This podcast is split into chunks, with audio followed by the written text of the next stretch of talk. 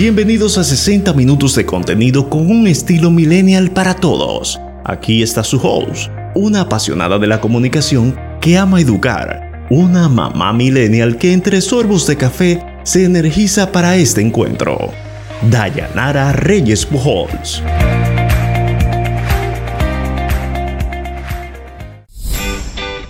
El año pasado, específicamente para el mes de octubre, yo estaba dando a luz de mi primogénito Matías Castillo Reyes. Él fue la motivación para que comenzáramos a trabajar desde casa, el trabajo remoto. Y esto nos sirvió de experiencia para prepararnos sin saberlo para la pandemia.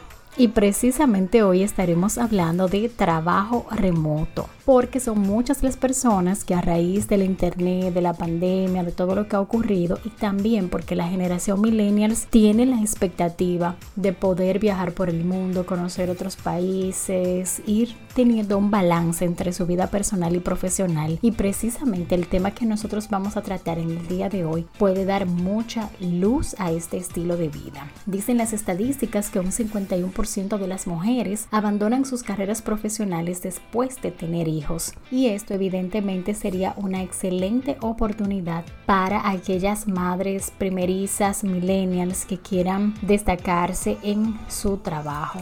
Así que estaremos conversando en el día de hoy con Reisi Abramov. Ella es fundadora de Trabajando Remoto. Ella ayuda a profesionales a conseguir trabajo remoto para que puedan tener más flexibilidad en sus vidas. Tiene un alcance de 68 países y busca promover el talento hispano hablante en el mundo a través de este estilo de vida. Nosotros seleccionamos para trabajar en el mes de agosto sobre el trabajo remoto. Hemos ido viendo distintos temas que van en coherencia con este y que de hecho conjugan y le dan un plus. Estuvimos hablando del servicio al cliente virtual, estuvimos hablando del proceso de cambio y transformación digital y el cuidado de la imagen a través de todo este proceso que estamos viviendo en línea. Y en las tres entrevistas que han pasado ya hemos concluido de que realmente lo importante es cómo nosotros nos vemos a nosotros, cómo trabajamos y qué estamos haciendo. Entonces vamos a ver las conclusiones que vamos a sacar hoy con Gracie Abramov. Por supuesto, nos acompañan nuestros colaboradores que en sus áreas profesionales siempre nos traen temas sumamente interesantes. Yo soy Dayanara Reyes Pujols. Bienvenidos. Esto es Millennials.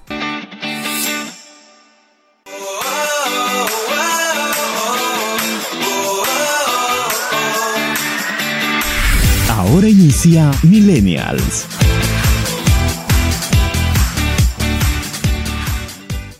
Escúchanos cuando quieras, donde quieras, en cualquier parte del mundo, desde nuestras plataformas digitales. Arroba Millennials Radio. En Millennials, palabras de aliento. Con el padre Manolo Massa. Una palabra a los jóvenes, a los muchachos y muchachas que me escuchan. Gracias por su atención. Hoy quiero recordar unas palabras de una entrevista que le hicieron a Solzhenitsyn, un autor ruso importante, el periodista le preguntó, ¿qué usted quisiera decir a los jóvenes de la nueva generación? No solo de Rusia, sino del mundo, le preguntaba. Y Solzhenitsyn le, le dijo, antes que nada, que no se abandonen a la tentación de un consumismo que parece al alcance de todos. Debería haber un límite interior, una capacidad interna para detener el consumismo. Esto es superfluo para mí y no lo necesito. La tentación del consumo no promete nada bueno ni para cada individuo ni para la humanidad entera. En segundo lugar, y en relación con lo que acabo de decir, les propondría a los jóvenes que no se hicieran ilusiones creyendo que entramos en un siglo feliz. Él lo entrevistaron en el 2000 más o menos. Es el error que la humanidad cometió cuando pasó del siglo XIX al XX. Piensen con cuánto entusiasmo se saludó la llegada del nuevo siglo y cuánto el siglo viejo parecía carente de todo brillo. Y ya vimos ¿Cuál ha sido el resultado? Bueno, el que mira para atrás del siglo XX, hay dos guerras mundiales terribles y la Guerra Fría que fue bastante caliente. Sé que un error, dice Solzhenitsyn, de esta dimensión hoy ya no es posible, pero no son pocos los que todavía esperan fáciles soluciones a la situación actual. En realidad, la realidad es dura. Por ejemplo, dice él, nuestro planeta se halla en un estado grave. Y luego acaba diciendo, Las circunstancias adversas no superan jamás a la voluntad humana, dice él. Les confieso, después de haber enfrentado la guerra, el campo de concentración y el cáncer, la voluntad humana es superior a las circunstancias a las que puede vencer con la condición de que ella misma se concentre y no se plantee objetivos falsos, evitando el camino errado. Esto quisiera decirle a los jóvenes de hoy. Gracias. Estás en Millennials. Continuamos en Millennials. Marketing digital con Adel Soureña.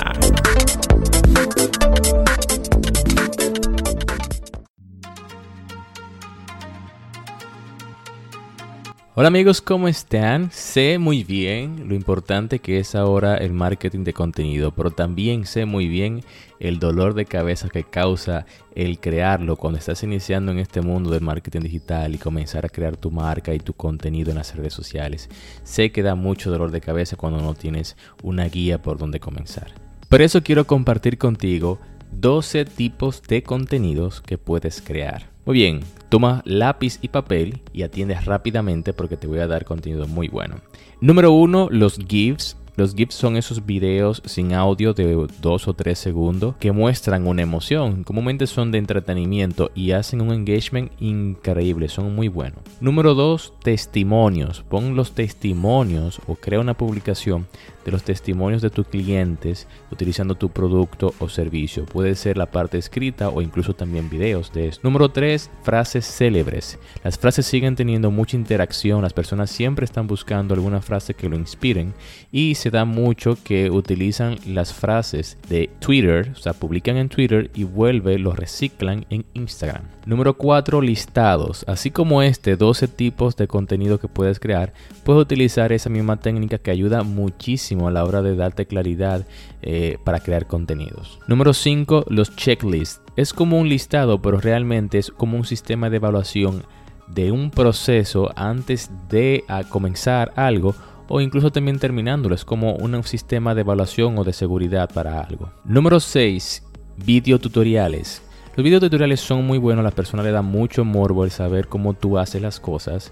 Incluso si ustedes desean, puedo decirle cómo yo grabo estas cápsulas y puedo hacer un pequeño mini video tutorial de cómo yo hago mi cápsula para ustedes. Número 7.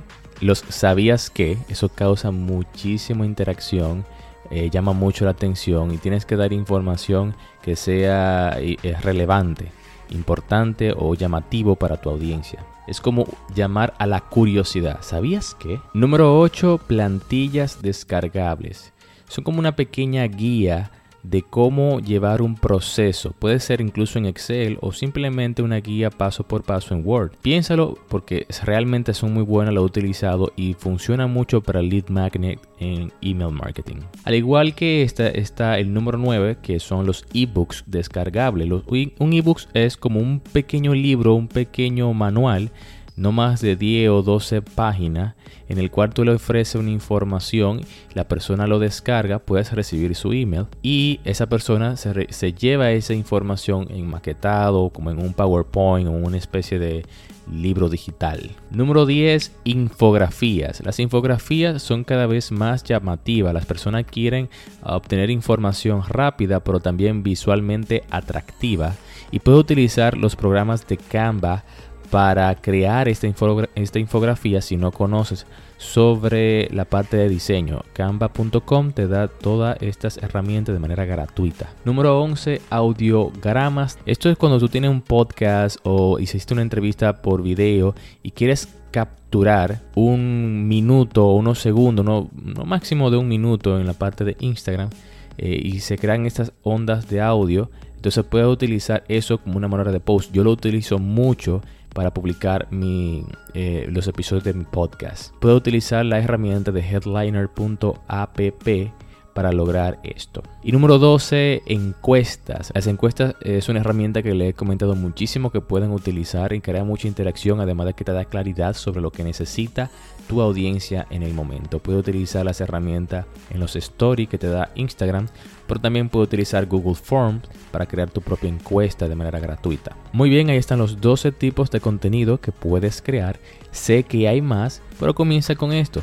Déjame saber si te gustó esta cápsula escríbeme directamente en arroba adelsourena en Instagram o puedes visitar mi página web www.adelsurena.com para que te enteres también de las entrevistas que tengo publicada en mi podcast a especialista en área de marketing digital y crecimiento personal. Muy bien, ha sido todo por esta cápsula. Será hasta la próxima semana.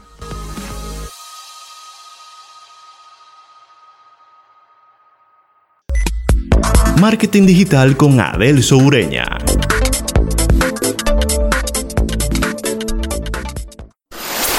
Compártenos tu estilo de vida millennial en nuestras plataformas sociales con el hashtag Vida Millennial.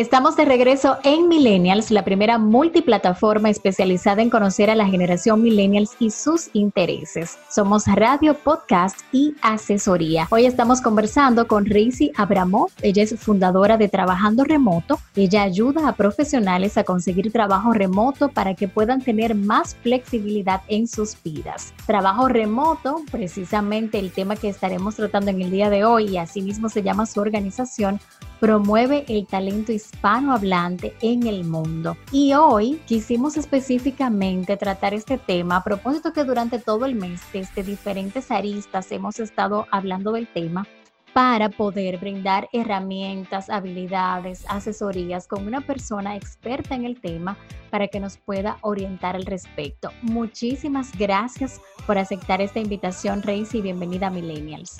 Muchísimas gracias, Dayanara, por la invitación. Estoy muy, muy feliz de estar aquí compartiendo esto con ustedes. Bueno, nosotros estamos más contentos porque, eh, como tú bien sabes, la situación que se está viviendo a nivel mundial requiere que nosotros podamos conocer un poquito más sobre este proyecto. Quisiéramos saber cómo surgió y en qué consiste trabajando remoto. Claro que sí, yo creo que este proyecto es muy, muy relevante eh, para el momento que estamos pasando y justamente fue por eso que lo creé Dayanari. Solo para contarles un poco sobre Trabajando Remoto. Eh, Trabajando Remoto nace con el propósito de promover el talento hispanohablante y latinoamericano al mundo a través del trabajo remoto. Y nuestra misión es poder darle las herramientas a las personas que quieren trabajar remoto para que lo puedan lograr y así tener acceso a oportunidades más allá de su ciudad y su país o sea, que sus oportunidades sea el mundo entero. Y nos encantaría al mismo tiempo conocer un poco tu historia, ya que nosotros vivimos promoviendo constantemente un estilo de vida millennials. Y si no te siguen en las redes sociales, es bueno que lo hagan porque pienso que representas muy bien este estilo. Claro, yo creo que mi historia comienza desde que era muy chiquitita porque siempre he sido bastante rebelde, por decir así, eh, impulsiva y y un poco curiosa. Y de pequeña me mudé de Brasil, de hecho, a Venezuela con mis padres. Y yo creo que ese, eh, ese momento en mi vida me impactó muchísimo porque me di cuenta, me sumergí en una cultura totalmente diferente, en un idioma totalmente diferente. Y ahí me dio muchísima más curiosidad como de seguir abriéndome al mundo, porque me di cuenta, me empecé a hacer preguntas desde muy chiquita, como por qué esta gente habla un idioma diferente, por qué comen cosas diferentes, ¿no? Y eso me llevó a, querer explorar el mundo y ser realmente eh, libre. Y bueno, cuando me graduó me voy a Estados Unidos a estudiar la universidad y cada vacación que tenía, eh, cada vacaciones que tenía me tomaba, o sea, ahorraba todos mis ahorros y en vez de comprarme en ropa o cualquier cosa, eh, tomaba un avión y me iba a algún lugar. O sea, me encantaba viajar y me acuerdo que cada vez que viajaba decía, ¿cómo hago para que este sea mi estilo de vida? O sea, ¿cómo hago para crear algo que yo pueda seguir viajando? Pero en ese momento, o sea, estoy hablando de hace 8 o 10 años, yo no tenía idea eh, del trabajo remoto, todavía no tenía idea de, de, cómo la tecnología nos había conectado de forma de que yo pudiera trabajar de mi computadora de donde quiera. Y mm, y me acuerdo que cada vez que le decía a mis papás o a mis amigos que, quería ser libre, quería trabajar donde quería, se reía y decían como, eh, no, o sea, creo que, que, estás soñando, ¿no? Porque muchas cosas de lo que nos enseñan nuestra sociedad y, las personas a nuestro alrededor es que... Em, el, o sea, que nos tenemos que quedar en un lugar para poder trabajar y poder escalar en, en una empresa. Y yo me di cuenta en ese momento que, que estaba viviendo bajo las expectativas de, de otras personas. Y bueno, eh, seguí, seguí con, en ese camino de, de, trabajar en lo corporativo, me gradué en la Universidad de Estados Unidos, me fui a San Paulo, a Brasil, y fue ahí que empecé como que a vivir en, en piloto automático, ¿no? Eh, San Paulo es una ciudad súper caótica, con 26 millones de personas, y para transportarte de un lugar a otro tardas casi dos horas diarias, y eso era lo que me tomaba, llegar al trabajo todos los días. Eh, y así estuve por dos años despertándome a las 5 y media de la mañana, yendo al trabajo, eh, súper ocupada todo el tiempo, llegaba a la casa a las 8 de la noche, no tenía tiempo para nada, me empecé a enfermar. yo creo que todo, algunas personas ya hemos pasado por, por, ese proceso de que hemos básicamente burned out. Y yo creo que todo cambió para mí, Dayanara, fue un día que estaba en el metro al, al trabajo y literal me dio como un ataque de pánico porque venía días sin dormir, trabajando, preocupada, estresada con el trabajo eh, y me desmayé. Y en lo que me desperté, eso fue en el metro, me acuerdo que abrí los ojos y fue ahí que dije como, wow, o sea, necesito cambiar mi realidad, necesito irme muy lejos de acá. Y ahí me compré un pasaje y me fui a Asia. Y en Asia fue ahí que conocí una comunidad de personas que trabajaban remoto. Me acuerdo que estaba en un tren y conocí a una pareja de rusos que estaban con la computadora y me les acerqué, les dije, ¿qué están haciendo? ¿Hay internet acá? Y me decían, sí, somos una pareja de rusos, llevamos dos años viviendo en varias partes del mundo, trabajamos con diferentes clientes en Rusia, en Europa, en general, en Estados Unidos y somos totalmente independientes geográficamente. Y me invitaron a su lugar de trabajo, estaba en Tailandia en ese momento, y ahí, en el coworking, que es una oficina de lugar compartido, conocí personas de todo el mundo que hacían carreras increíbles, que seguían creciendo. Algunos eran traductores, otros eran project manager, otros trabajaban, eran emprendedores, por ejemplo, en diferentes áreas y simplemente teniendo una computadora y el internet podían hacer sus trabajos y ser totalmente libres de, de tiempo, de lugar geográfico, y tener acceso a muchos clientes alrededor del mundo. Y fue ahí que empezó como, como esas ganas mías de lo quiero lograr, ¿no? Eh, pero en ese momento de quererlo lograr, obviamente cuando hacemos un cambio tan drástico en nuestras vidas, cuando queremos cambiar algo fuera de nuestra zona de confort, nos llega a nuestra mente el síndrome del impostor a decirnos que no podemos, que no tenía las habilidades, que no sabía por dónde empezar también, todas esas barreras. Pero poco a poco esa motivación de querer tener esa libertad, cada vez me venía esa imagen de esas personas trabajando donde querían, con muchas oportunidades alrededor del mundo, me dio ganas de seguir eh, luchando por eso. Y empecé, empecé eh, a ofrecer traducciones online, eh, creando un perfil, me, me, entré a varias páginas de Facebook de comunidades de trabajo remotos, tanto en inglés como en español, y me fui dando cuenta que era algo que cada día más iba creciendo. Y estuve así más o menos como dos años, todavía no había trabajado, dejado mi trabajo 100% en Brasil, sino que estaba como que creando mi reputación online para poder conseguir más clientes. Hasta que un día eh, Finalmente, después de mucho tiempo de tratar de altos y bajos, me contrataron una empresa americana para trabajar a tiempo completo con ellos. Y es una empresa que para mí era mi, mi sueño del trabajo porque era una empresa que promovía el trabajo remoto y ayudábamos a otras personas alrededor del mundo a conseguir un trabajo remoto y a organizar un viaje alrededor, alrededor del mundo para que esas personas pudieran trabajar de donde quieran y se fueran a viajar con el programa organizamos. Y estuve más o menos cuatro años con la empresa y una cosa que me di cuenta era que eh, nuestra región, o sea, en Latinoamérica, representaba más o menos, creo que tal vez el 1 o 2% de esas personas que iban a viajar. Y me acuerdo que dije, wow, en, en Latinoamérica, en esa región, hay tanto talento. ¿Cómo hacemos para darle las herramientas, como darnos a conocer, a posicionarnos de una forma estratégica para que esas empresas nos empiecen a contratar, ¿no? Y fue ahí cuando este año en marzo empecé a compartir un poco más de contenido en mis redes sobre el trabajo remoto, cómo lo hacía, las herramientas y me di cuenta de la cantidad de gente que estaba interesada en el tema.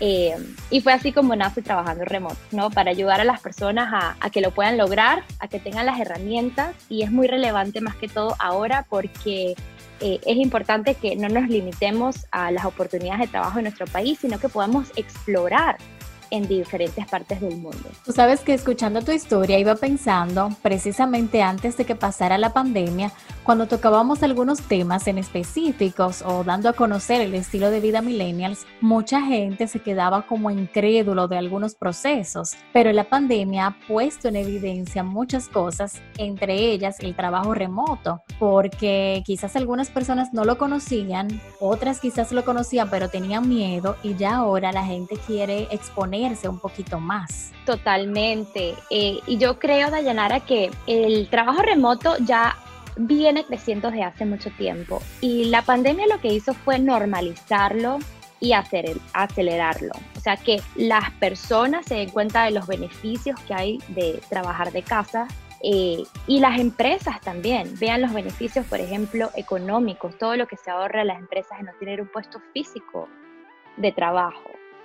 Una empresa se gasta más o menos 20 mil dólares al año por cada trabajador que va a la oficina, ¿no? Eh, y, para algunas personas la, productividad también ha subido. Obviamente las empresas aún tienen que hacer mucho trabajo de cómo implementar los procesos eh, ciertos para poder hacer que el trabajo remoto sea eficiente desde casa para la empresa y el trabajador. Pero es, es, es realmente una tendencia que va a continuar creciendo y las personas, y todos nos dimos cuenta que es posible.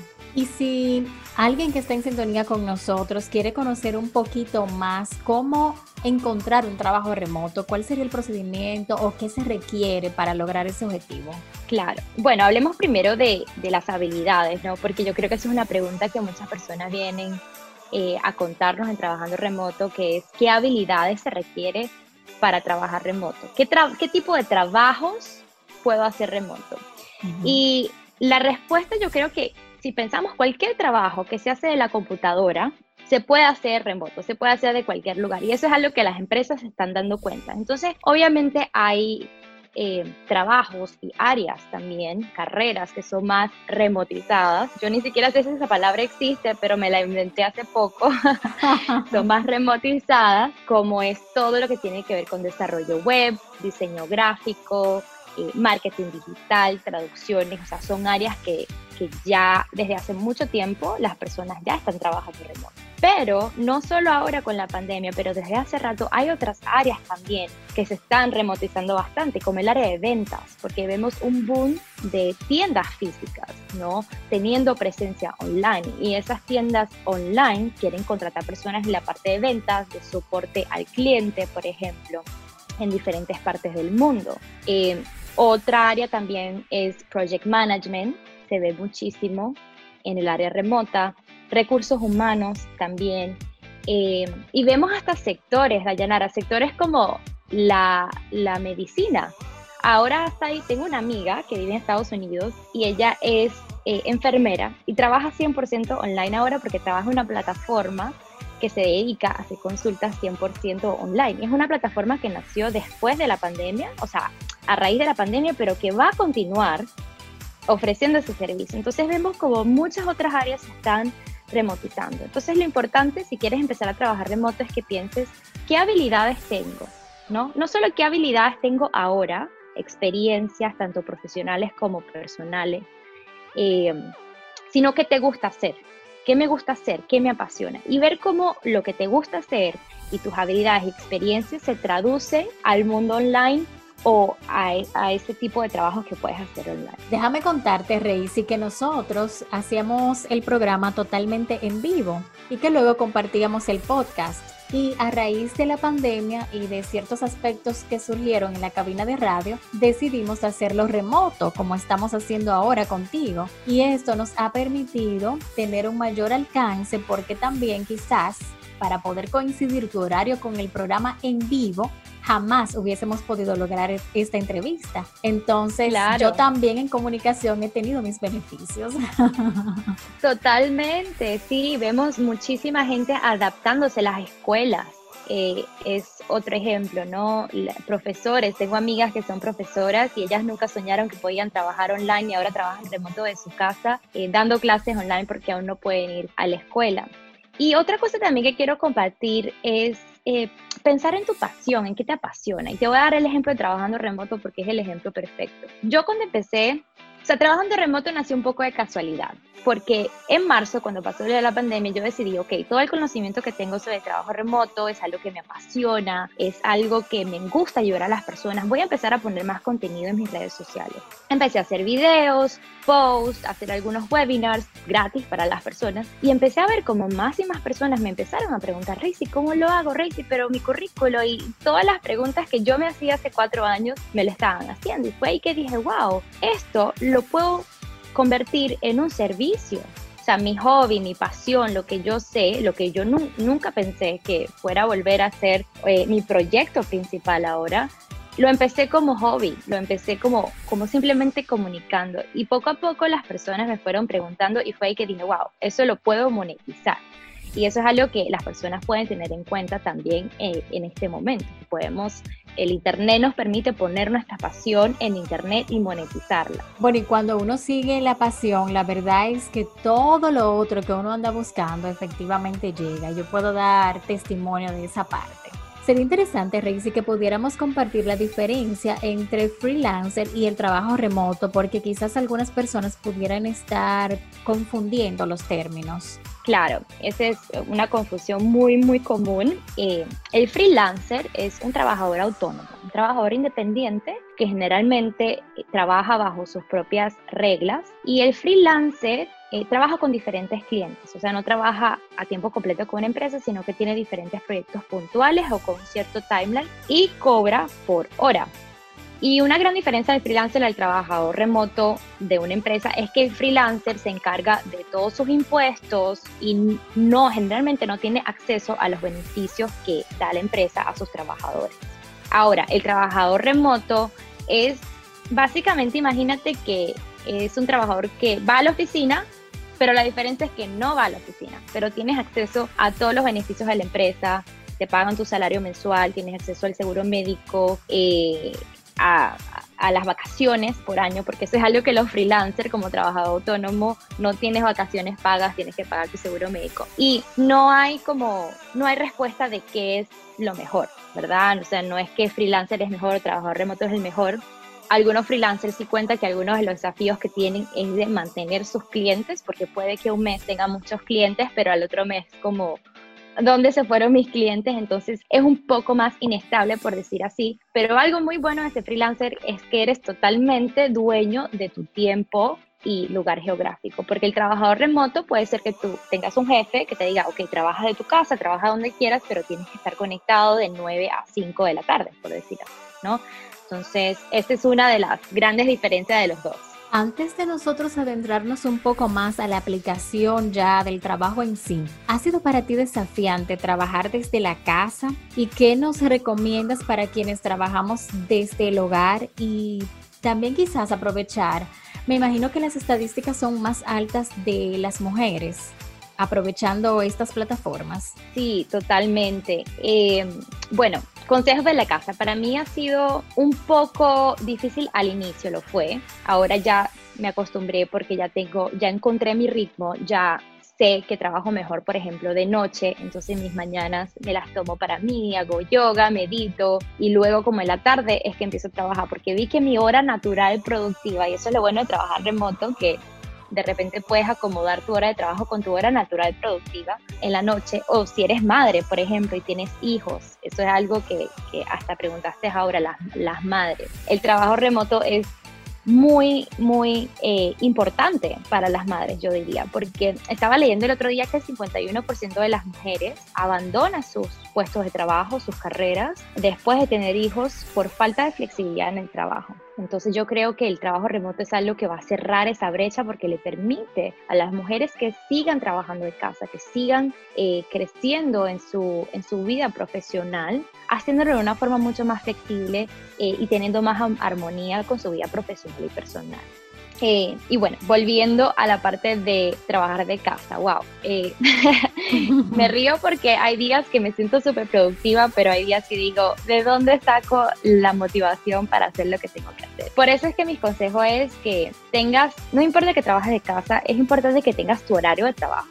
O sea, si es de 9 a 3, de 3 a 9 de la noche, sea lo que sea, es importante que tengas la disciplina de saber que hasta ahora vas a estar trabajando Otra cosa es un puesto, eh, tener tu templo del trabajo, un puesto asignado en tu casa que sea tu rincón productivo, que sepas que cuando te sientas ahí y abres la computadora, estás trabajando y que también tus hijos, si tienes hijos, lo sepan, como que, ok, mami está en la casa, pero mami está en su oficina sentada y su oficina puede ser hasta la mesa del comedor, pero cuando está sentada con la computadora y los audífonos puestos, mami está trabajando y que nadie la moleste. Y algo que me ha ayudado muchísimo a mí es algún ritual que implique tu inicio del día laboral y el final de tu día laboral. Yo tengo como una chaqueta que la tengo en mi oficina, que es la mesa del comedor, que me la coloco en las mañanas cuando empiezo a trabajar y cuando termino de trabajar me la quito. Porque como estoy en mi casa necesito algo que mentalmente yo sepa, ok, estoy trabajando y cuando me la quito, ok, ahora soy Racing, la que está en la casa disfrutando con mi pareja, ya no soy la, la, la emprendedora que está en la computadora. Entonces, esos son mis consejos. Este último me encantó y creo que lo voy a poner en práctica porque para mí ha sido un desafío. Yo tengo un niño que acaba de cumplir un año y en este proceso de emprendimiento, de trabajar desde la casa y de una mamá primeriza, eh, la verdad que ha sido un gran reto pero esa última te la voy a copiar. Sí, está buenísimo, de verdad. Y entonces, ¿cómo ya, por ejemplo, dado este escenario que tú nos has explicado, cómo pudiéramos nosotros aplicar para el trabajo remoto? Eh, bueno, ahora existen plataformas que son especializadas en trabajo remoto, porque a veces cuando nos sentamos y decimos, quiero buscar un trabajo remoto, nos vamos a las páginas tradicionales de trabajo, que sí, ahora se ven un poco más que están publicando trabajos remotos, pero hay plataformas que son específicamente para publicar ese tipo de trabajo. Y hay algunas, había muchísimas en inglés, pero hay algunas que ya se están creando en, en español, ¿no? Una que la, la puedo decir acá se llama wiremoto.com es una plataforma argentina, pero que ya publica trabajos en toda Latinoamérica de empresas que trabajan, eh, contratan trabajadores remotos a tiempo completo o emprendedores, empresas o clientes que quieren contratar freelancers. ¿no? También existen las otras plataformas de que si quieres postular tus habilidades como freelancer y una es soyfreelancer.com. Vamos a suponer que vas a ofrecer tus servicios de traducción o de asistente virtual, que es una, un trabajo, un área que está creciendo muchísimo ahora. Puedes ofrecer tus servicios ahí cobrar por hora y por ahí te, te ¿no? Entonces es muy importante de que sepamos dónde buscar los trabajos remotos. Eh, en LinkedIn también hay muchísimos trucos para conseguir ese trabajo remoto. Entonces como que familiarizarte eh, con todos esos grupos, esas comunidades que existen en, en el Internet y esas plataformas para poder comenzar a aplicar. ¿En algún momento ha sido un desafío para ti el sentir que porque estás trabajando remoto tienes que estar disponible todo el tiempo o has podido hacer bien una separación entre tu vida personal y el trabajo remoto? Porque entiendo que algunas personas he escuchado que ha sido un verdadero desafío para ellos esa parte. Sí, muchísimo y te puedo decir que eh, ahora estoy pasando por una etapa diferente porque estoy emprendiendo y no tengo mi jefe, pero siento que quiero estar constantemente trabajando, o sea, porque trabajo de la casa y si me siento ver televisión 30 minutos, me empiezo como que a culpar, básicamente como que, ¿por qué no estoy trabajando? Y, y eso lo llamamos el síndrome del freelancer, que trabajas de casa y como que quieres siempre estar trabajando y por eso es que empecé justamente el ritual que te comenté de poder colocarme la chaqueta y quitármela. Me ha ayudado muchísimo con eso. Pero te puedo decir que eh, hasta marzo estuve trabajando con una empresa a tiempo completo, 100% remoto. Y el desafío era uno, el, el time zone, la diferencia de, de horario no porque a veces tenía llamadas a la una de la mañana y tenía que acomodarme a eso porque ahora estoy en Australia. Pero, por ejemplo, algo que me di cuenta es que la comunicación con tu equipo y con tus clientes es muy importante. O sea, que tú digas, mira, yo voy a estar disponible de, no sé, 9 de la mañana hasta las 5 de la tarde de mi hora para responder emails, para responder en el chat de Slack. Slack es una plataforma que utilizan las empresas remotas para comunicarse, ¿no? Casi como Zoom, pero escrito pueda estar disponible para hacer llamadas en Zoom de tal hora a tal hora y que no tengas la presión de estar siempre conectada y siempre trabajando. Pero es muy importante que la comunicación y que pongas las expectativas de cuándo vas a estar disponible con tus jefes, con tu equipo de trabajo, con tus clientes para evitar cualquier tipo de, de sí, de conflicto, por decir así. Me imagino también que en este proceso de querer ser seleccionados tenemos que ser muy creativos con el currículum. ¿Tienes algunas recomendaciones? De hecho, hoy precisamente en mi cuenta personal estuve hablando sobre el video currículum, que es como una de las nuevas tendencias que hay ahora en este 2020. Sí, totalmente. Y yo creo que eso es algo que aún nos estamos adaptando, ¿no? Porque algo que nos enseñan en el colegio, por, por lo menos nuestra generación, es que barremos el currículo negro y blanco, negro y blanco de Word, que todavía lo tengo en mi computadora de recuerdo, y nos sentemos a enviarlo a 50 trabajos, a ver cuál nos responde y a sentarnos a esperar.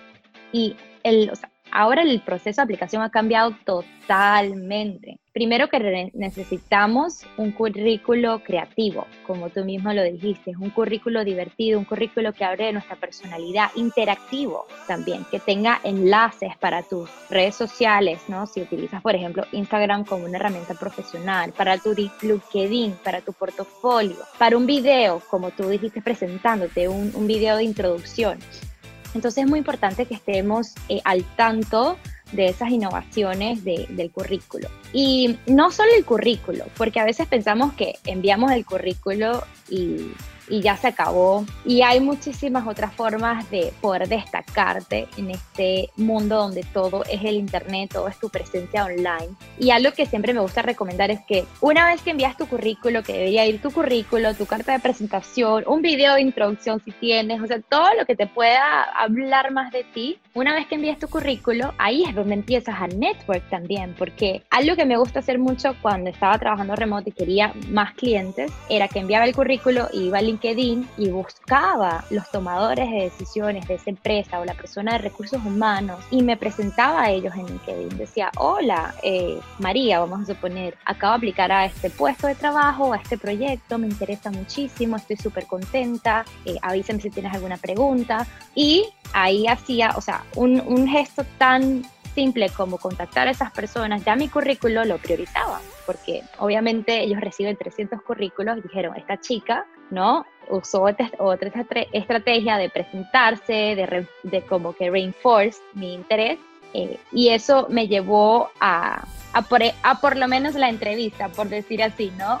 a que me respondieran. Entonces hay muchísimas formas de destacarte en este mundo tan digital, eh, tan de presencia online y tan de relaciones, porque yo creo que ahora es mucho las relaciones, lo que comenta, las personas que conoces, ¿no? Entonces es muy importante eso para el trabajo remoto. Hablabas de esa fortaleza, sin embargo me gustaría que mencionaras algunos errores u oportunidades que tenemos que nos alejan del trabajo remoto. Yo creo que el gran error que hacemos es que no customizamos el currículo para el trabajo que estamos aplicando, ¿no? Eh, es muy importante que tu currículo hable sobre el trabajo que estás aplicando y como que resalte las experiencias que son relevantes para ese trabajo. Y doy un ejemplo, a veces vamos a suponer que soy ingeniera, pero vi un trabajo en la parte de ventas que yo creo que las habilidades que tengo como ingeniera se puede transferir a ese, a ese trabajo de ventas. Entonces, en vez de enviar tu currículo que diga Reisa Gramov, ingeniera, y que simplemente hable, hable sobre mis, mis logros y mis experiencias de ingeniera, necesito adaptar mi currículo a,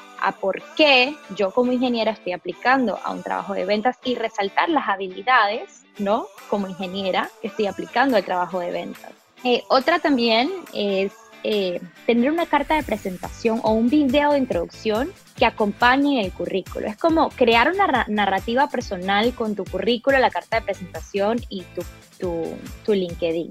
Y eso es algo que muchas personas de repente cometen el, error de no hacer, de mandar un currículo que no es personalizado, sin una carta de presentación explicando por qué conectas con la empresa, por qué te gusta ese trabajo. Entonces yo creo que ese es uno de los grandes errores. Eh, y el otro error que viene de la mano con eso es simplemente aplicar a, yo lo llamo aplicar el juego de los números, que es sentarte y aplicar a 50 trabajos por día, a esperar que te responda y yo creo que hay que ser estratégicos con todo lo que estamos aplicando, ¿no? Hay que seleccionar tres o cinco trabajos que nos, en verdad nos apasione y poner toda la energía y estrategia a eso. Muy importante eso que decías, porque entonces nos vamos a pasar la vida entera buscando eso y nos vamos alejando de nuestra pasión. Claro, y vienen muchas frustraciones también, ¿no? Porque, ¿qué pasa? Cuando mandamos 50 currículos que no le ponemos la energía, no los customizamos, eso se ve.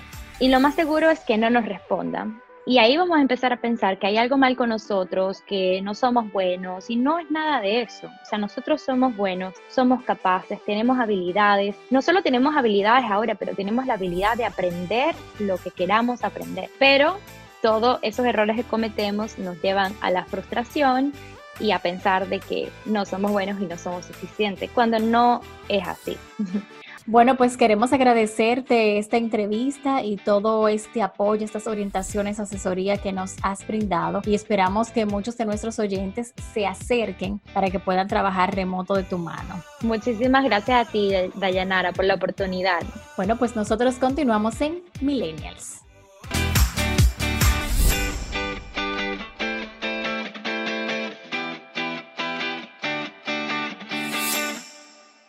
Estás en Millennials. Ahora, el mundo corporativo de los Millennials.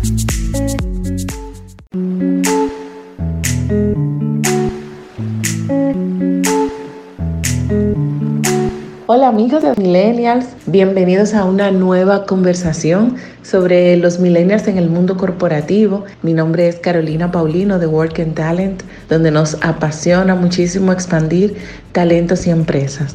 Hoy quiero contarles una conversación que tuve con un cliente muy especial esta semana. Ese cliente me decía que tenía la impresión de que los talentos millennials hoy en día están muy preocupados y muy esforzados por lograr ser ejecutivos y no ejecutores. Y llamó mucho mi atención el juego de palabras, porque la verdad es que me sentí sumamente identificada con su lamento en ese momento, porque ciertamente en las entrevistas nos toca ver muchos talentos, mucho más de lo que quisiéramos, muy preocupados por ocupar posiciones de alto nivel en el corto tiempo.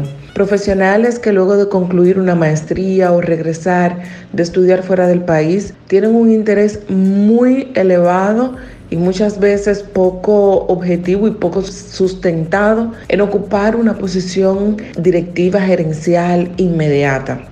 Y no está mal aspirar a avanzar en la escalera corporativa y profesional, lo que no vemos bien los reclutadores, los dueños de negocios, los directivos de recursos humanos, es llegar a ser un ejecutivo sin antes llegar a ejecutar.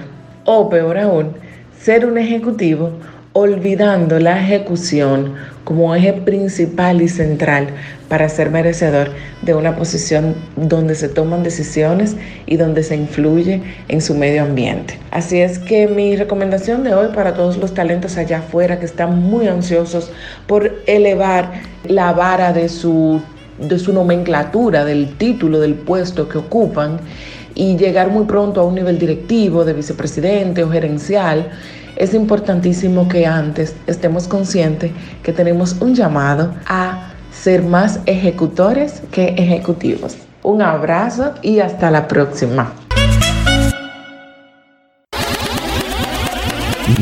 Millennials, un estilo de vida para todos. Novedades del séptimo arte con la productora Chris Cabrera en Moving Briefing. Bienvenidos a su onceava entrega de Millennials Movie Briefing. Bueno, yo sé como que ya pasamos la fiesta de los 10, entonces ahora vamos caminos a los 20. Bueno, no, realmente. Hoy vengo súper, la verdad, un poco feliz y debo admitir de que en estas últimas semanas he sufrido muchísimo burns out. Sí, pero el que no conoce sobre eso, simplemente es sobrecargarte de trabajo, volverte un poquito loco. Bueno, es una historia muy larga. De eso deberíamos tener una conversación más extensa. O en su defecto, tú te puedes suscribir a mi newsletter en Instagram, valga la cuña, o sea, of course.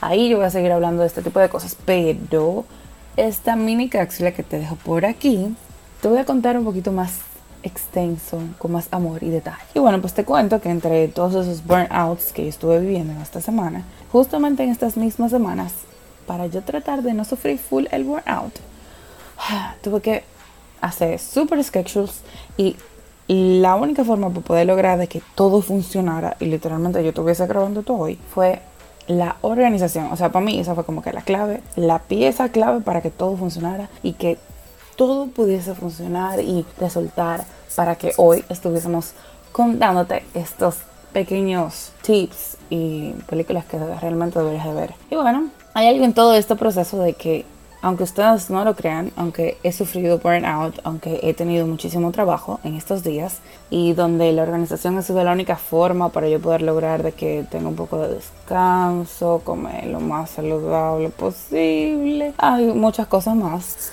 Pues yo tuve que hacer, y realmente les cuento uno de mis secretos, es que para ver todo lo que yo te recomiendo, yo veo películas de manera intencional y trato de que siempre hagan un efecto positivo en mí. Y ese, ese efecto positivo no importa cómo sea. Al final es que sea bueno el efecto. Of course, positivo. Duh. Pero realmente, esa parte de, de por qué hacerlo intencional. Entonces aquí voy a explicarte. Yo siempre he trabajado en el área cinematográfica y publicitaria, o sea que yo hago películas. Para el que no conoce, el o el que no me conocía, yo soy Christine Cabrera y soy productora cinematográfica y audiovisual. Entonces, ¿qué sucede? Cuando yo veo películas, a veces nosotros vemos las películas de manera totalmente laboral. Bueno, como que, hay esta película está buena de guion, o esta película tiene una muy mala producción, o mira, la propuesta de fotografía está no muy buena, la iluminación. Entonces, esos aspectos técnicos están bien verlos, pero la verdad, te voy a confesar, yo nunca veo películas así. O trato de no verla cuando yo veo películas de manera intencional, cuando yo me voy a qué yo quiero que la película o la serie deje en mí algún aprendizaje a nivel de la historia o por qué no verlo solamente por verlo, porque al final es mi vida y yo puedo decidir qué cosas buenas y malas entrar en mi vida y en mi círculo y para que mi vibra siempre se mantenga súper alta, pues yo hago este tipo de cosas. ¿Y cómo yo lo hago? Bueno, pues simplemente yo tomo en mi día, en mis 24 horas del día, yo pues saco 40 minutos, 20 minutos, una hora, para que sea una película o el avance de una película o quizá un episodio de una serie. Y eso me ayuda a mí a como que me enfoco a lo que yo quiero hacer, descansar o ver una peli como que relajarme y chilear, como dicen, como decimos los dominicanos. Y es como que ah, suelte. Y eso te, te digo de que si a mí me funciona, también te puedes ayudar. Entonces hoy vengo súper consonada con eso. Y esto especialmente en un top 3 para todos los workaholics en lo más top, los activos o los que como yo tratamos de o siempre vivimos en rehabilitación, queremos salir de esta situación. Porque sí, te cuento de que soy workaholic y estoy tratando de salir de eso. Y la verdad creo que lo voy a lograr. No sabemos cuándo, pero sí amigos, lo lograremos. Importante, disclaimer. Recuerda siempre que lo mejor de todo esto es que lo importante es desconectarte para volverte a conectar contigo mismo. Porque al final pueden llegar los proyectos, pueden llegar los trabajos, puede llegar lo que sea. Tú eres el que vale y tu persona es lo importante. Y aquí viene el top 3. No, no, uno. Up in the Air.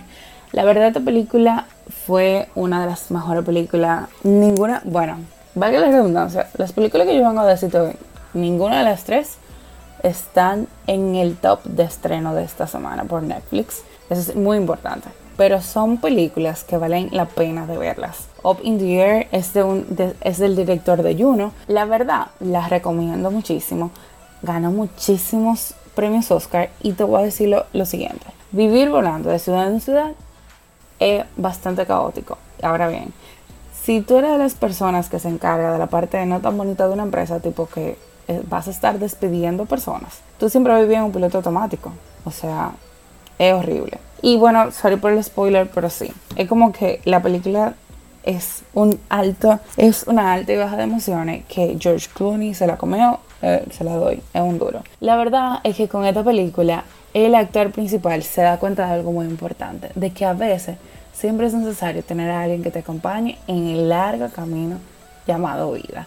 Y esto es para todas esas personas que como yo estamos tratando de salir de ser workaholic y poder tener algo llamado equilibrio o como yo le llamo armonía en nuestras vidas. Número 2. A ver, From Prada to Nada. A esta película yo le llamo a que esto es igual a conexión. Conexión contigo, olvidarte de lo material, pensar en el ser, en lo que te rodea, la gente que te acompaña. Yo no te voy a dar más spoilers porque si no, esto no valdría la pena.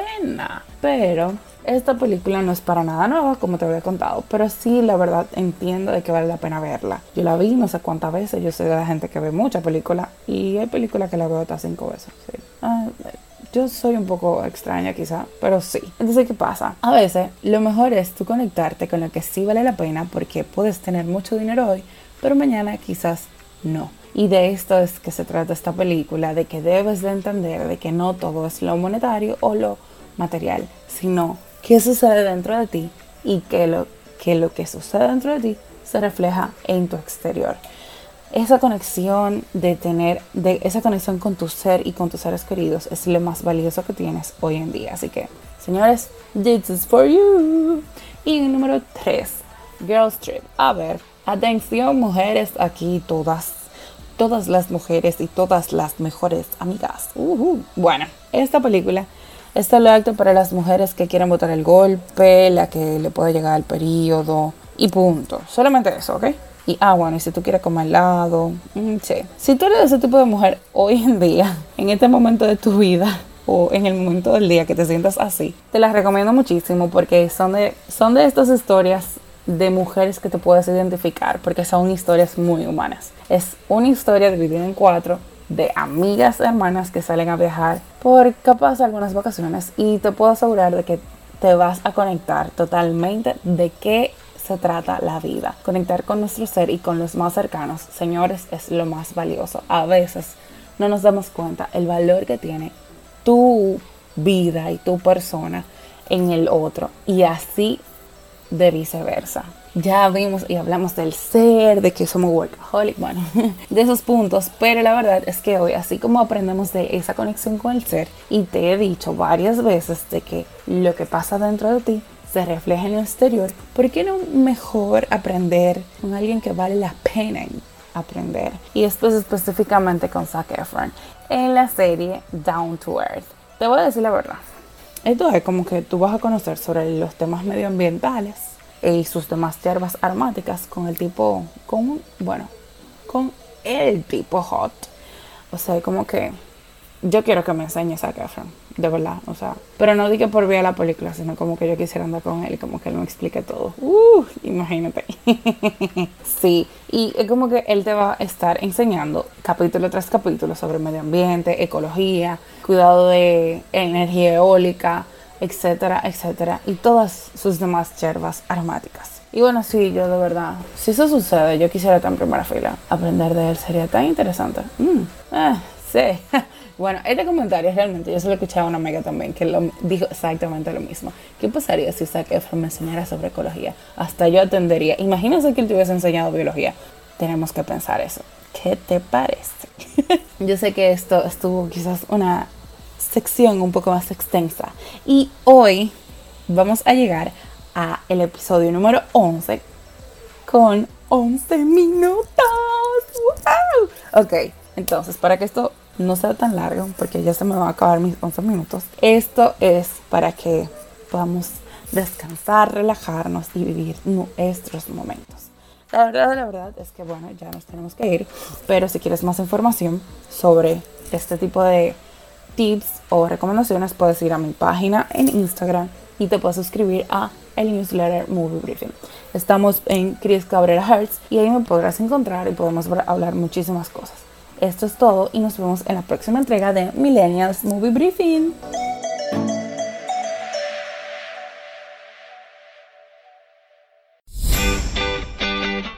Nos encanta cada semana poder sacar este aparte, compartir con cada uno de ustedes y nutrirnos de diferentes temas que nos dan una noción del futuro, del presente como es ya ahora el trabajo remoto y que cada uno de nosotros de la mano podamos construir nuestro futuro en el área profesional como personal. Qué bueno contar con las ideas y las colaboraciones de todo el equipo que siempre nos suma con un contenido de valor. A ustedes la invitación para que nos sigan a través de nuestras redes sociales como Desafío Millennials tanto en Facebook como en Instagram. Además, recuerde que puede disfrutar de todo este contenido en nuestras plataformas digitales. Gracias por su sintonía y hasta la próxima. Escuchaste Millennials. Hasta la próxima entrega.